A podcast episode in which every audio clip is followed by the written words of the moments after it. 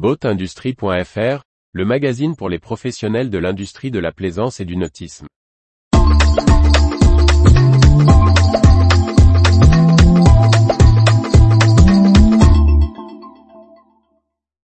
Ressources humaines, il change de poste dans le nautisme 20 juin 2023. Par Briag Merlet. Nomination, départ, changement de poste. Il y a eu du mouvement au sein de Sparcraft, Jeannot, groupe Beneteau Boating Solutions, ICOMIA, Swan, Port Alligen.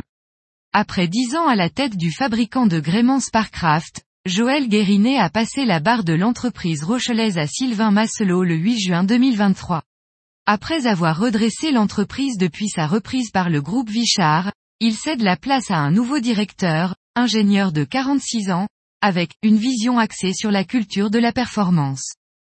Paul Blanc, arrivé chez Jeannot en 2010 et directeur de la marque depuis 2020, assumera de nouvelles fonctions au sein du groupe Beneteau, à compter du 1er septembre 2023. Il prendra en charge le développement des boat clubs et nouvelles activités au sein de la division Boating Solutions. Samuel Dubois, depuis 15 ans chez Jeannot, actuellement directeur de Jeannot Prestige pour les Amériques, lui succédera comme directeur de la marque. L'International Council of Marine Industry Association, ou ICOMIA, qui regroupe les associations nationales représentatives de l'industrie nautique, se dote d'un nouveau dirigeant. Joe Lynch prend le nouveau poste de directeur général et succède au secrétaire général Tony Rice à compter du 15 juin 2023. Spécialiste des secteurs touristiques, il a notamment travaillé au sein de Le Boat Sunsail le groupe Notor Swan a annoncé l'arrivée de Matteo Gandini comme directeur du commerce et du business development. Spécialiste des véhicules haut de gamme, il a travaillé précédemment chez Ferrari pendant 8 ans.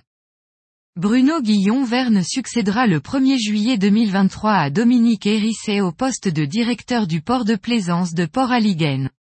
S'il a intégré la compagnie des ports du Morbihan en 2017 comme directeur adjoint de Port Alligen, il a été précédemment expert maritime, président du Salon du Mille Sabord et gérant du chantier Flao Marine.